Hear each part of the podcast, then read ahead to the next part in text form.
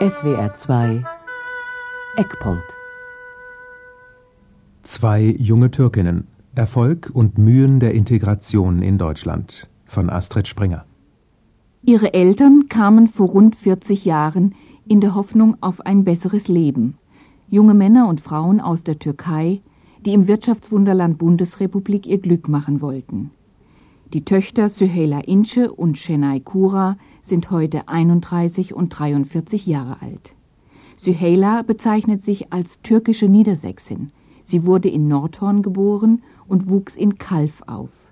Şenay zog ihren Eltern als Zwölfjährige nach Ettlingen bei Karlsruhe nach. Für die beiden jungen Frauen der zweiten Generation gab es keine Vorbilder. Sie mussten ihren Weg alleine finden. Das erste Jahr in Deutschland war für mich das schlimmste Jahr, weil man sich als sprechender Mensch und eigentlich als hörender Mensch plötzlich als stumm und taub fühlt. Richtig stumm und taub, das kann sich kein Mensch vorstellen, wie das ist. Jeder hat mich gefördert, jeder liebte mich, weil ich irgendwo ja eben die besondere Türkin war. Und es gab für mich nichts sehnlicher, als eigentlich irgendwann mal normal zu sein. Mein Beruf hat für mich die höchste Priorität in meinem Leben. Şenay Kuras Eltern hatten die Tochter in einem Internat in Izmir zurückgelassen, während sie selbst mit den anderen drei Geschwistern nach Deutschland gingen. Die damals Elfjährige sollte in der Türkei ihr Abitur machen. Doch das Kind wurde von Sehnsucht nach seiner Familie geplagt. Der Vater ließ sich schließlich erweichen, jedoch nur unter einer harten Bedingung. Şenay musste innerhalb von drei Monaten Deutsch lernen. Sie war noch keine 14 Tage in der Schule, als sie ein Gedicht aufsagen sollte. Ich konnte ja noch wirklich nicht mal einen Satz zusammenbauen. Ich hatte aber diese Geschichte einfach auswendig gelernt, so wie ich es gelesen habe. Aber es muss sich wahrscheinlich dermaßen komisch angehört haben und man hat sicher auch kein Wort verstanden, was ich da vorne vortrage. Aber ich habe das vorgetragen. Die Kinder lagen unter den Tischen vor Lachen.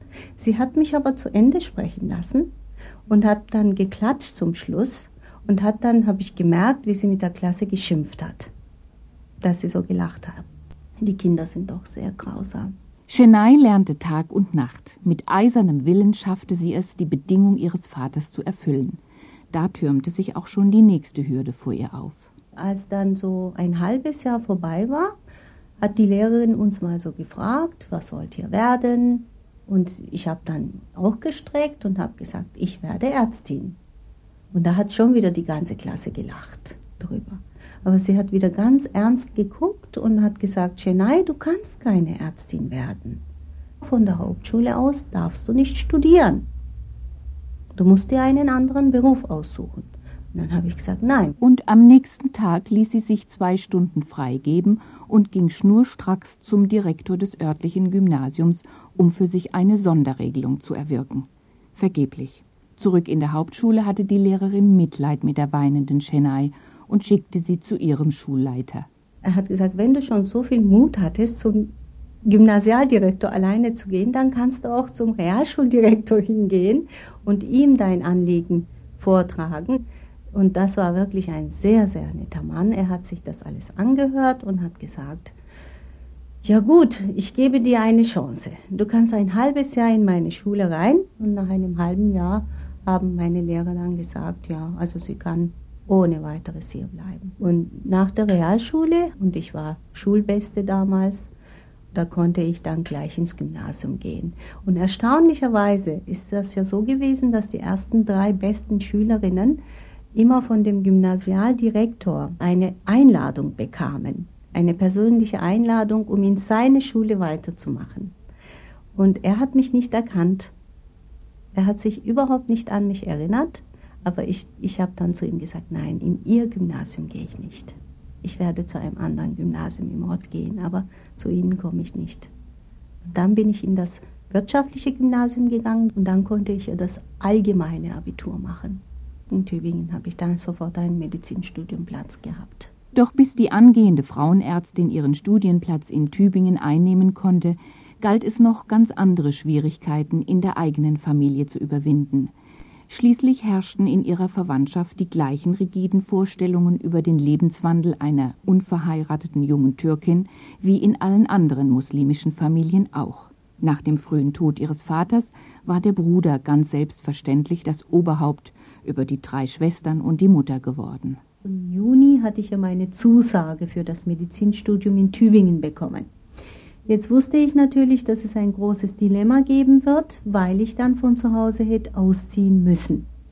In Karlsruhe gab es kein Medizinstudium, sodass ich nach Tübingen alleine hätte ziehen müssen. Mein Bruder hat dann gesagt, das sei ausgeschlossen. Ich soll irgendwas in Karlsruhe studieren, aber ausziehen durfte ich nicht. Und meine Mutter hat sich leider damals zurückgenommen. Ich müsste schon hören, was mein Bruder sagt. Ohne das Einverständnis meines Bruders ginge es nicht. So dass ich meinen Bruder massiv unter Druck setzen musste. Ich würde auch ohne sein Einverständnis weggehen und ich würde ihn dann aus meinem Leben löschen als Bruder. Hat er, hat er dann das Taxi weggeschickt und hat mich in sein Auto gepackt und hat mich nach Tübingen gebracht, hat mich dann bei einem Freund von ihm untergebracht, sodass ich am 15. Oktober morgens um sieben bei der Anatomie sein konnte. Die türkische Studentin hatte sich nicht gerade das frauenfreundlichste Fachgebiet ausgesucht. Sie wollte Frauenärztin werden. Gynäkologie ist bis heute eine Männerdomäne geblieben. Zum Glück war die angehende Frau Dr. Kura immer ein streitbarer Mensch, auch für die Interessen anderer. Es gab teilweise Professoren, die haben dermaßen schwäbisches Dialekt gesprochen. Und ich bin dann auch vorgegangen zu diesem Professor und bat ihn für meine ausländischen Kommilitonen, ob er dann bitte nicht seine, seinen Unterricht in Hochdeutsch halten kann. Und dieser damalige Biologieprofessor, weiß ich wie heute noch, hat er gesagt, Sie können alle nach Hause gehen von mir aus, ich werde so reden, wie ich das mache. Und ich werde nicht Hochdeutsch reden. Er hat es auch nicht gemacht. Während ihres Studiums lernte Şenay ihren Mann kennen. Heute praktiziert das türkische Ehepaar, er als Allgemeinmediziner, sie als Gynäkologin, in einer Gemeinschaftspraxis mitten in Stuttgart. Der siebenjährige Sohn wird tagsüber von einem Au-pair-Mädchen betreut. Als ihr Mann gerne weitere Kinder mit ihr haben wollte, stellte seine Frau ihm frei, sich von ihr zu trennen. Mein Beruf hat für mich die höchste Priorität in meinem Leben. Vielleicht ist das für die moderne Frau typisch. Ich wollte schon immer zuerst meinen Beruf haben. Und erst an zweiter Linie war für mich die Partnerschaft und dann an dritter Linie, wenn ich eine intakte Partnerschaft habe, auch an ein Kind zu denken. Aber ohne meinen Beruf könnte ich nicht leben. Als Gynäkologin gewinnt sie tiefe Einblicke in das Privat- und Intimleben ihrer Landsleute. Am meisten bewegt sie das Schicksal der sogenannten importierten Bräute. Das sind junge türkische Frauen zwischen 15 und 25 Jahren, die aus der ländlichen Türkei von ihren Eltern nach Deutschland verheiratet werden. Sie sprechen kein Wort Deutsch und leben hier völlig isoliert in Abhängigkeit von der Familie des Ehemannes. Ausschlaggebend für ihren Berufswunsch war damals als Kind, dass sie anderen Frauen helfen wollte. Hat sie dieses Versprechen an sich selbst einlösen können? Ich konnte es einlösen. Ich löse es Tag für Tag ein. Ich mache hier nicht nur den medizinischen Job, den ich gelernt habe, sondern ich bin auch gleichzeitig eine Sozialarbeiterin. Ich bin gleichzeitig eine Psychologin. Ich bin gleichzeitig eine Freundin für diese Menschen. Zum Beispiel gestern kam eine Frau zu mir, stand weinend vor der Theke und bat meine Helferin doch hineinkommen und mit mir sprechen zu dürfen. Das war jetzt eine importierte Braut aus der Türkei, die ich während der gesamten Schwangerschaft betreut hatte und auch ihre Lebensgeschichte kenne und auch die gesamten Schwierigkeiten, die sie hier mit ihrem Mann und Schwiegermutter hatte. Sie kann nämlich kein Wort Deutsch. Ob ihr Mann sie einfach so wegschicken kann, mit ihrem Kind im Arm. Das ist erst acht Monate alt. Es überfordert manchmal sehr meine Kräfte. Ich bin abends manchmal so ausgelaugt von den vielen Schicksalen, die ich hier erlebe, ich rufe oft bei Ausländerbehörden an, ich äh, rufe bei irgendwelchen Kursen an in der Volkshochschule, versuche denen irgendwelche Sprachkurse zu vermitteln, die nichts kosten, weil die lesen das ja nicht. Oder wenn jetzt irgendwelche Väter ihre Töchter missbrauchen, dann begleite ich sie sogar zum Jugendamt, bringe sie zum Psychologen und mache also auch wirklich Sozialarbeit nebenher. Es ist sehr anstrengend, aber ich mache es sehr gern. Es ist meine Lebensaufgabe. Wäre es nach ihrer Mutter gegangen, dann wäre auch aus Sühela Ince eine Frau Doktor und zwar der Medizin geworden. Aber ihr Lebensweg verlief anders. Als ich anfing, in die Schule zu gehen, habe ich immer und permanent bis heute verdeutlicht bekommen, mehr im Positiven als im Negativen, aber auch im Positiven, dass ich anders bin und dass ich Ausländerin bin. Schon allein deshalb, ich war Klassenbeste in der Grundschule. Und das war in den 70er Jahren, also das war nun mal ein bisschen ungewöhnlich. Äh, ich war das Lieblingskind unseres Klassenlehrers und des Schuldirektors. Jeder hat mich gefördert, jeder liebte mich, weil ich irgendwo ja eben die besondere Türkin war. Jetzt wird man sagen, ja, was ist daran schlimm? Nee, schlimm ist nichts daran in dem Sinne, nur es macht einem eben immer bewusst, dass man nicht ganz dazugehört. Und das ging dann natürlich im Gymnasium weiter. Und es gab für mich nichts sehnlicher, als eigentlich irgendwann mal normal zu sein. Ich habe dann 88, im Wintersemester 88, 89 in Tübingen, nach dem Abitur eben, habe ich angefangen zu studieren. Und von 2500 Jurastudenten an der Juristischen Fakultät in Tübingen waren wir unter zehn Türken. Mehr Türkinnen als Türken. Ich habe 92, ja 92 das erste juristische Staatsexamen geschrieben und seit 1995 mit dem zweiten Staatsexamen fertig und seitdem auch berufstätig und habe es wesentlich leichter gehabt, eine Arbeitsstelle zu finden. Zunächst, ich bin ja nicht schon immer selbstständig gewesen, als meine deutschen Kollegen, die noch mit viel, viel besseren Noten absolviert hatten, weil ich einfach diese besondere Qualifikation, also jetzt hieß es auf einmal Qualifikation, Türkisch zu können, die türkische Mentalität zu können, mit dieser besonderen Qualifikation eben eine begehrtere Angestellte war als der Durchschnittsabsolvent in Jura. Als Sühela ins mannbare Alter kam und statt daheim mit den Eltern Dalli Dalli zu gucken lieber in die Disco gehen wollte, blieb auch ihr die Auseinandersetzung über weibliche Tugend und Moral nicht erspart. Zum Glück verlief sie weniger dramatisch als in Chenaikuras Familie. Mit ihrem Vater konnte die Gymnasiastin damals reden. Dadurch, dass mein Vater, hauptsächlich mein Vater, ich rede sehr viel von meinem Vater, weniger von meiner Mutter, wie Sie merken, mich und uns so erzogen hat, dass wir nie ein einfaches Nein akzeptieren sollen. Er hat das immer als demokratische Familie bezeichnet. Musste er mir auch immer eine Erklärung dafür abgeben. Wieso darf ich jetzt da und da nicht? Wieso? Was hast du denn jetzt dagegen? Und da sind immer Diskussionen zustande gekommen. Also Stunden äh, über Stunden. Er hat gemeint, du musst mich auch verstehen. Guck mal, du weißt, aus was für einem Dorf ich komme. Hochanatolien also wirklich Hochanatolien, ein Dorf mit 500 Einwohnern, in dem es noch keine Elektrizität gab bis in den 80er Jahren, geschweige denn äh, ein Arzt oder irgendetwas, also ne, noch Lehmhäuser und so weiter. Und aus diesem konservativen, extrem zurückgebliebenen Dorf komme ich. Ich habe mich schon so weit entwickelt. Aber verlang nicht von mir, dass ich ganz über meine ganzen Schatten springe, hat er mir mal gesagt. Ich versuche es, aber jeder Mensch hat eine gewisse Kapazität. Und das schaffe ich noch nicht, dir, dir diese Freiheiten zu geben. Also, wo ja indirekt eine Entschuldigung ja mit drin ist. Ich verstehe dich schon auch, aber verstehe auch mich. All das ist nun Vergangenheit. Seit drei Jahren betreibt Sühela Insche zusammen mit einem deutschen Kollegen eine Anwaltskanzlei in bester Lage in der Stuttgarter Innenstadt. Sie hat sich auf deutsch-türkisches Wirtschaftsrecht spezialisiert und fliegt mindestens einmal im Monat geschäftlich in die Türkei.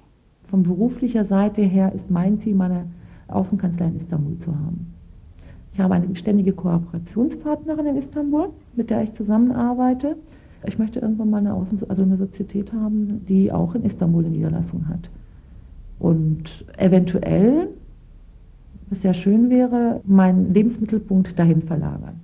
Wenn Rechtsanwältin Insche davon spricht, ihren Lebensmittelpunkt in die Türkei zu verlagern, dann lässt das aufhorchen.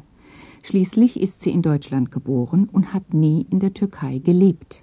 Ich habe es als Frau in der Türkei wesentlich leichter, Karriere zu machen. Vor allem in den klassischen angeblichen Männerdomänen, ne, in Anführungsstrichen, wie in Deutschland. Wie erklärt man sich das? Ja, das ist interessant.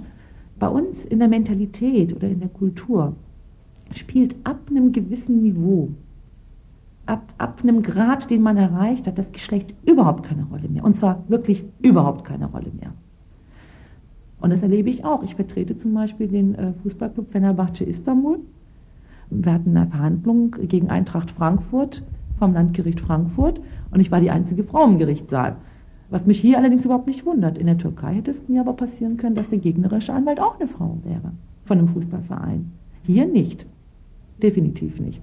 Außer diesem objektiven gibt es aber auch noch einen subjektiven Grund für den Wunsch, in der Heimat ihrer Eltern zu leben.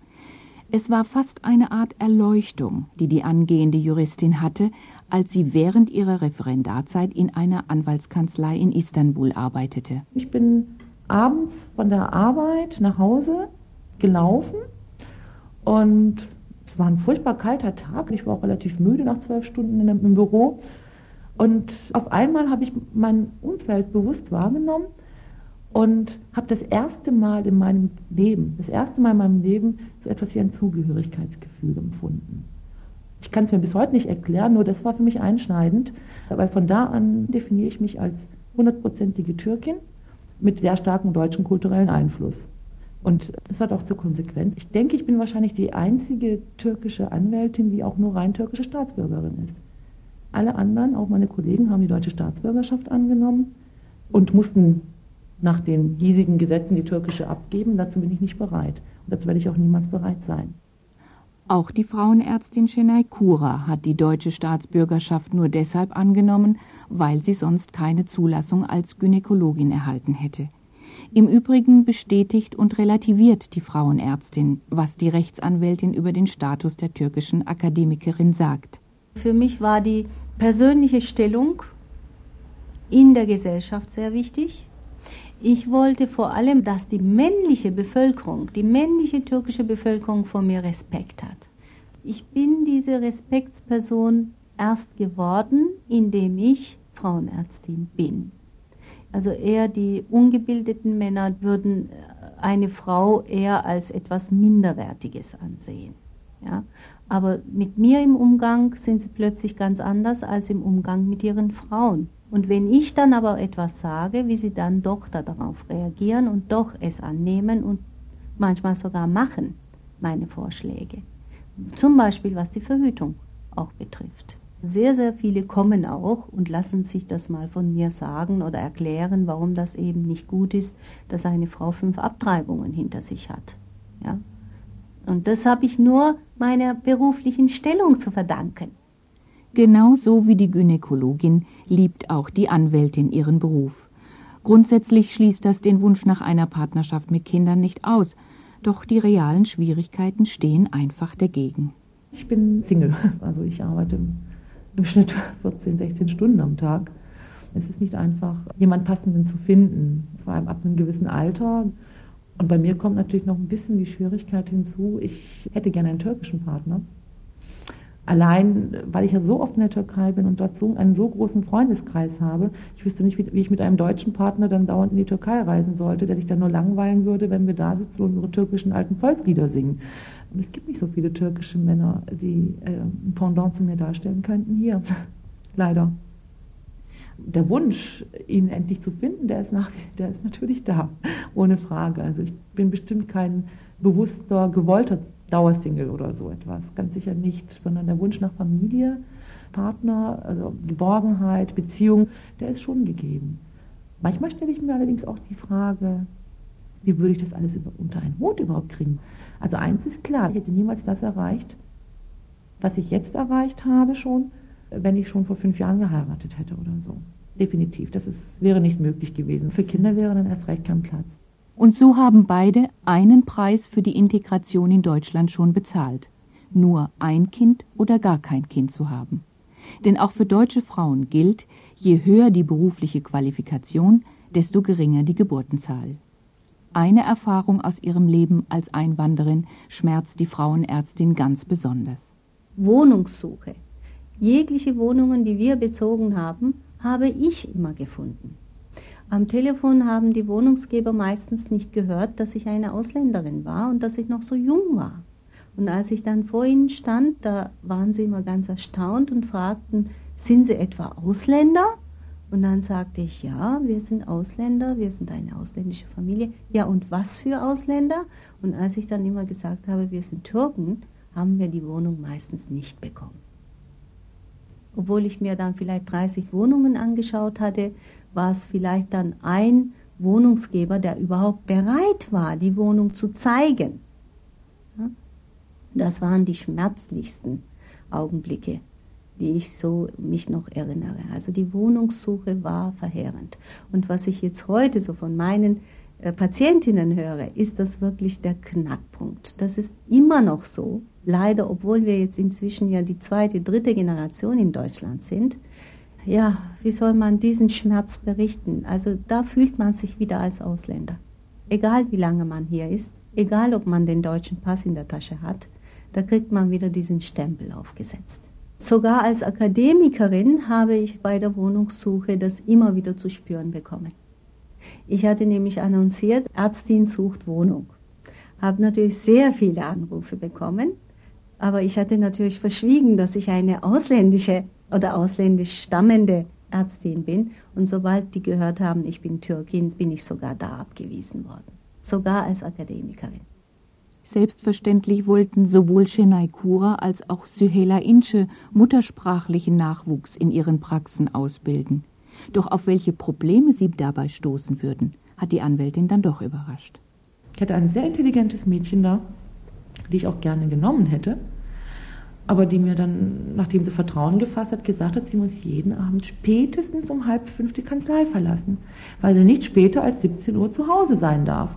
Da habe ich gemeint, das geht nicht.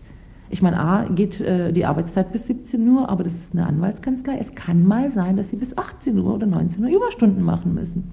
Dafür dann an, einem anderen Tag eben zwei Stunden weniger arbeiten oder wie auch immer. Das wäre auf keinen Fall, würde, also es würde auf keinen Fall möglich sein, hat sie mir gesagt. Das geht leider nicht. Einige haben hier, saßen hier und haben geweint. Einige waren schon mal von zu Hause abgehauen und sind wieder zurückgekommen und so weiter und so fort. Und ich meine, von 25 Mädchen, die ich da hatte, waren 20 ungefähr so. Und das ist eine erschreckende Statistik. Also mich hat es erschrocken. Dass es so schlimm ist, war mir nicht bewusst. Eigentlich, denkt die Anwältin laut nach, müsste die Integration viel weiter fortgeschritten sein. Schließlich sind die Großeltern schon vor 35 oder sogar 40 Jahren nach Deutschland gekommen dass sich ein Teil der jüngsten, der dritten Erwachsenengeneration aber nun bewusst von der deutschen Kultur ab und zur konservativ-islamischen zurückwendet, wundert sie trotzdem nicht. Ich erkläre mir das zum Teil damit, weil sie das Gefühl haben, in der deutschen Gesellschaft ohnehin nicht akzeptiert zu werden. Egal, was sie tun und was sie machen.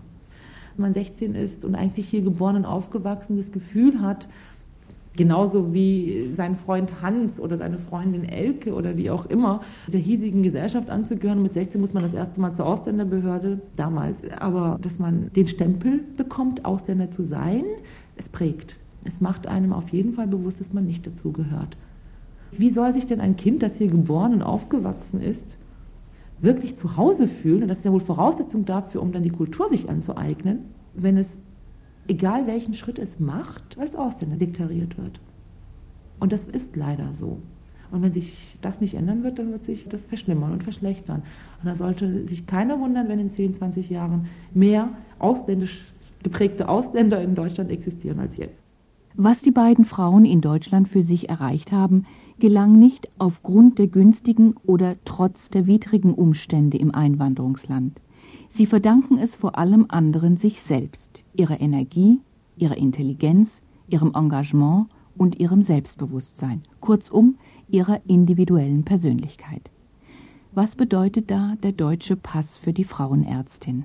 Ich bin das, was ich bin. Ich bin weder Deutsche noch Türkin. Ich bin ja keins davon.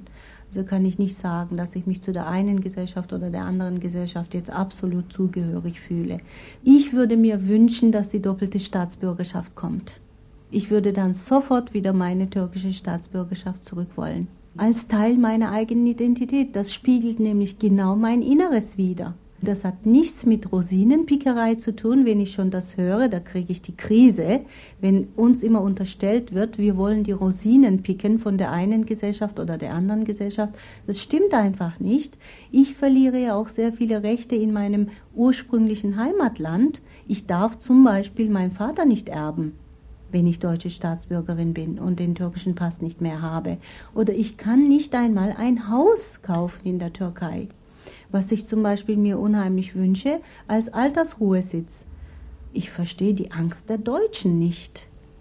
Wovor haben sie überhaupt Angst? Was werden wir dem deutschen Staat denn schädigen oder schaden, indem wir beide Pässe besitzen? Mir ist das bis jetzt nicht klar geworden. Sie hörten die Sendung Zwei junge Türkinnen Erfolg und Mühen der Integration in Deutschland von Astrid Springer.